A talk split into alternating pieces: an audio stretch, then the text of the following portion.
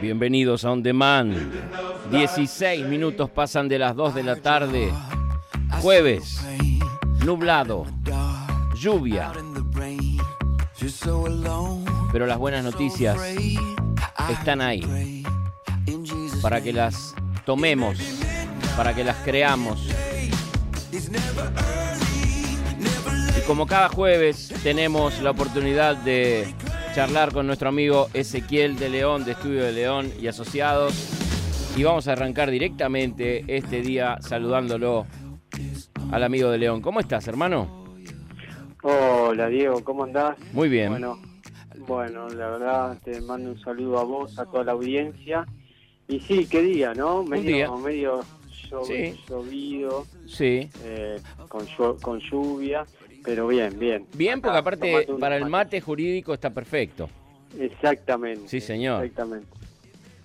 Así que bueno, eh, ¿qué querés que te diga lo que tenemos ¿Qué para tenemos hoy? para hoy? Sí, por favor. Bueno, hoy tengo un accidente Epa. de- laboral.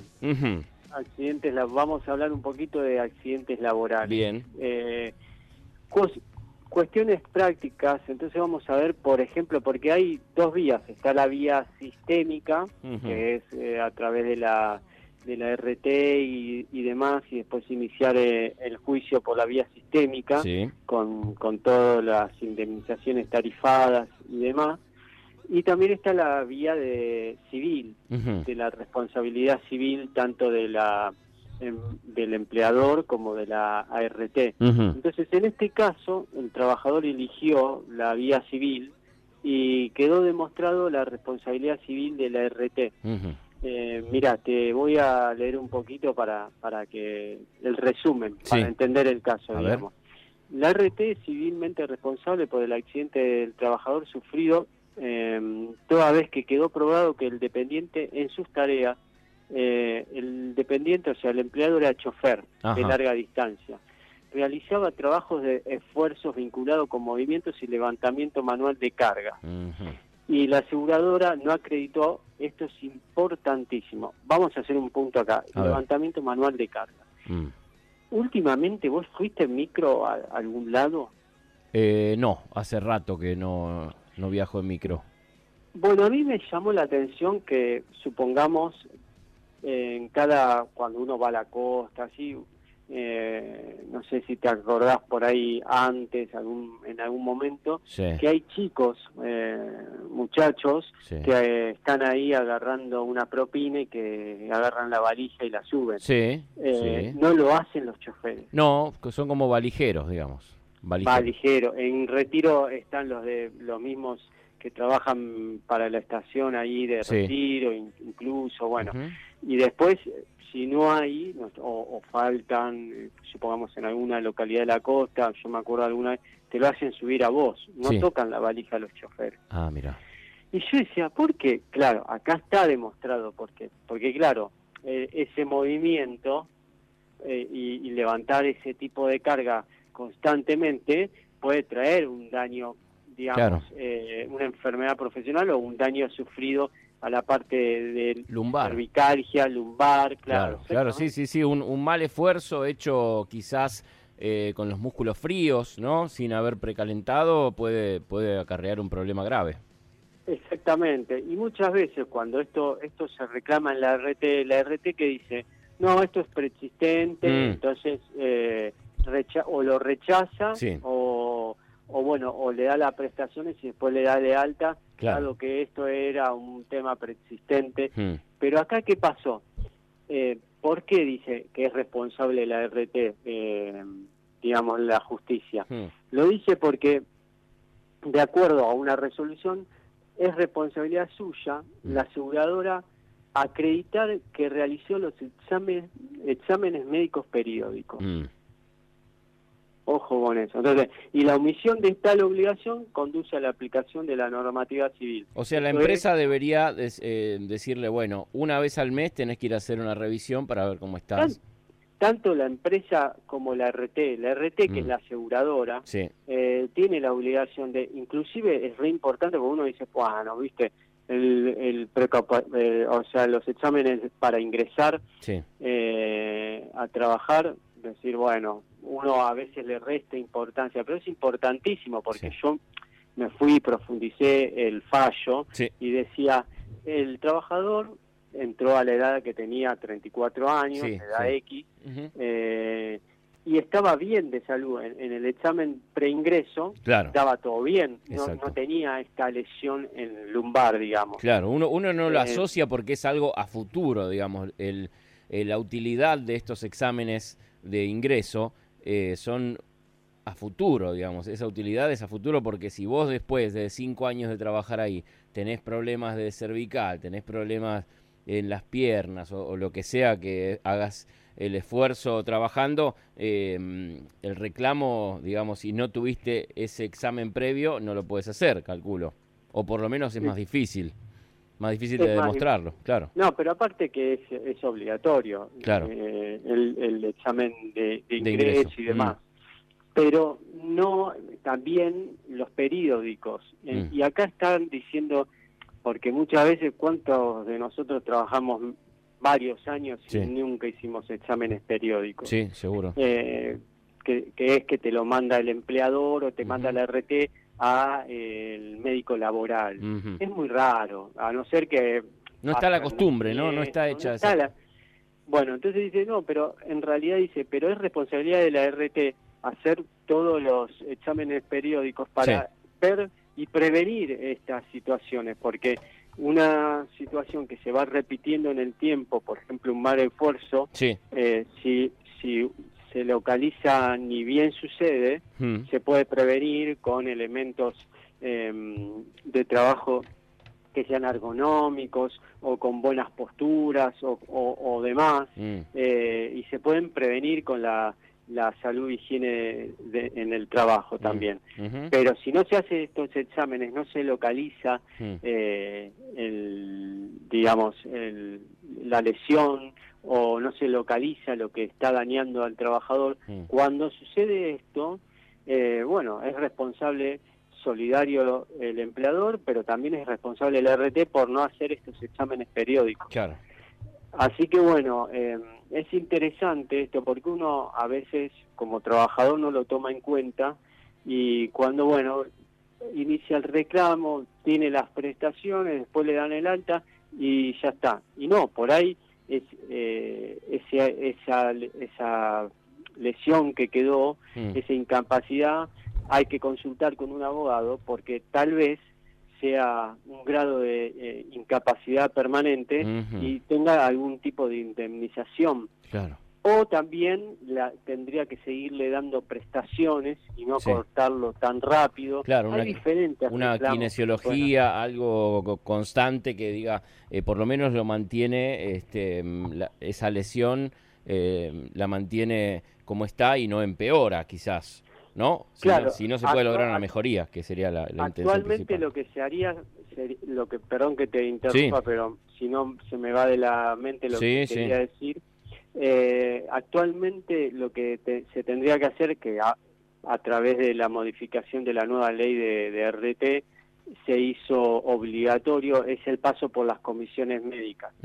Se hace el reclamo en la Superintendencia de Riesgo de Trabajo eh, ahí se, se inicia el reclamo ante las comisiones médicas, que es un, reclamo administrativo, es una instancia administrativa. Eh, bueno, ahí van a revisar al trabajador, etcétera, eh, y, de, y de ahí va a salir si corresponde o no una indemnización si es que tiene una lesión permanente y demás. Mm. y si no corresponde o se da de alta como puede ser que yo te decía en muchos casos, tal vez lo dan de alta porque dicen, no, este es preexistente, entonces se da de alta y uno no está de acuerdo, puede recurrir a la justicia eh, del trabajo. Pero esta mm. instancia previa es obligatoria. Em, entonces, bueno, y tiene que tener sí o sí abogado, asistencia letrada. Entonces, es importante saber todas estas cosas. Primero, lo más fundamental, cuando uno tiene un accidente laboral, ya sea dentro del trabajo, ya sea itinere, o sea, que mm. va al trabajo o que vuelve, hay que avisar al RT. Ah, claro, claro. Eso como primera ah. medida. Primera medida, al empleador que el empleador avise al RT o a la RT.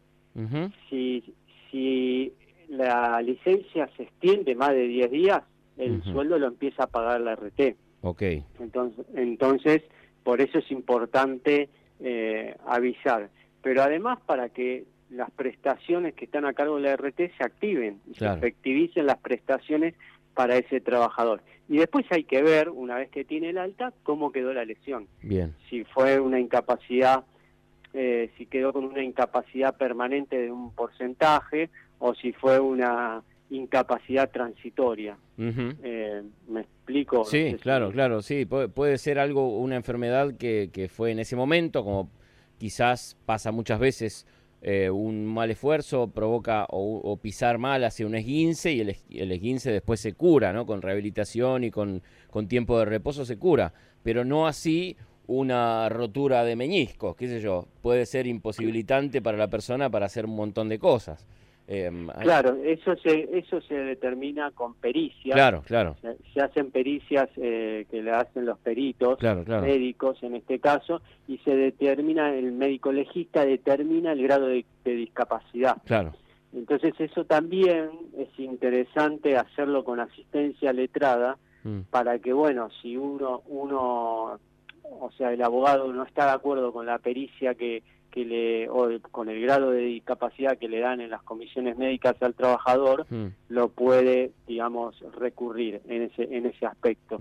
Así que es interesante. Y también hay que diferenciar en este mundo lo que son enfermedades profesionales de hmm. accidentes y, y las enfermedades profesionales son las que dice un decreto que es un listadito que es una enfermedad profesional listada. Y las que no están en ese listado bueno, la, la RT, no sé, no las paga, como que dice que no, hmm. no es, y habría que, bueno, demostrar la relación de causalidad entre la enfermedad y la actividad que realiza el trabajador. Hmm, em, pero bueno, yo no sé si alguna vez hablamos de del listado de enfermedades profesionales. No las detallamos, pero sí hablamos.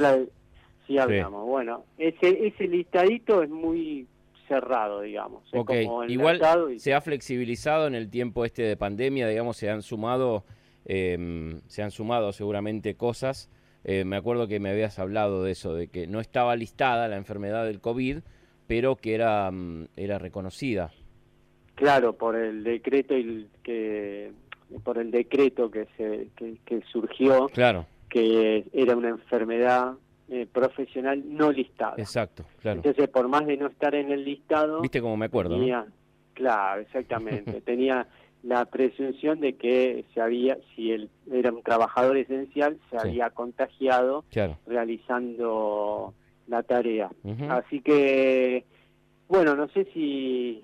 Quedó clarísimo, lo que no quedó eh, todavía, no hemos dicho, es el teléfono y la manera en la que se pueden comunicar con Estudio de León que es el 11 66 06 40 86. Hay veces que uno tiene algún inconveniente de salud en el trabajo, algún golpe, alguna torcedura, algún dolor constante y no lo tiene en cuenta. Bueno, está bueno poder consultar y tener eh, a tu eh, abogado de confianza para preguntarle, mira, me está pasando esto, Em, podría tener algún beneficio con la ART. Eh, bueno, lo puedes hacer al 11 66 06 40 86. Le envías un mensaje. Yo siempre les recomiendo que sea por escrito para que sea más fácil eh, el hecho de poder responder la pregunta, porque además cuando lo escribís te das cuenta de qué es lo que pusiste. Cuando vos dejas un audio, hay veces que te olvidás de detalles importantes y después tenés que enviar otro audio, entonces se hace larga la conversación y, quizás no recibís la respuesta completa. Entonces, a tener en cuenta esto, escribir el mensaje completo y enviar al 11 66 06 40 86, que es el teléfono de Ezequiel de León, y te van a responder a la brevedad. Ahí Estefanía está siempre atenta, además de subir los audios de estas charlas en la página de Ezequiel de León, que es estudio, ¿cómo es la página? www.estudioezequieldeleón.com. Ahí está. Ahí abajo de todo tenés todas las charlas que hemos tenido. Eh, y yo te agradezco, hermano, por este tiempo que siempre nos dedicas la gente puede comunicarse al 11 28 86 0301 para hacer las consultas que quieran y se las trasladamos a Ezequiel de León. Gracias, hermano. No, gracias a vos y, bueno, para cerrar, no solo si tienen eh, dudas sobre accidentes, sino cualquier duda que tengan, no le están pagando correctamente el sueldo o, como hablamos muchas veces del bullying o como hablamos muchas veces del mobbing o cual, del moving o cualquier situación que estén viviendo en el trabajo y que creen que, que les hace ruido, como que no sé si esto está bien, corresponde, no corresponde, eh, pueden consultar y nosotros lo, asesoramos con gusto. Excelente. Bueno, gracias. Gracias, hermano. Nos reencontramos a vos el jueves que viene, si Dios quiere. Bueno, muchas gracias a vos eh, y un saludo a toda la audiencia. Diego.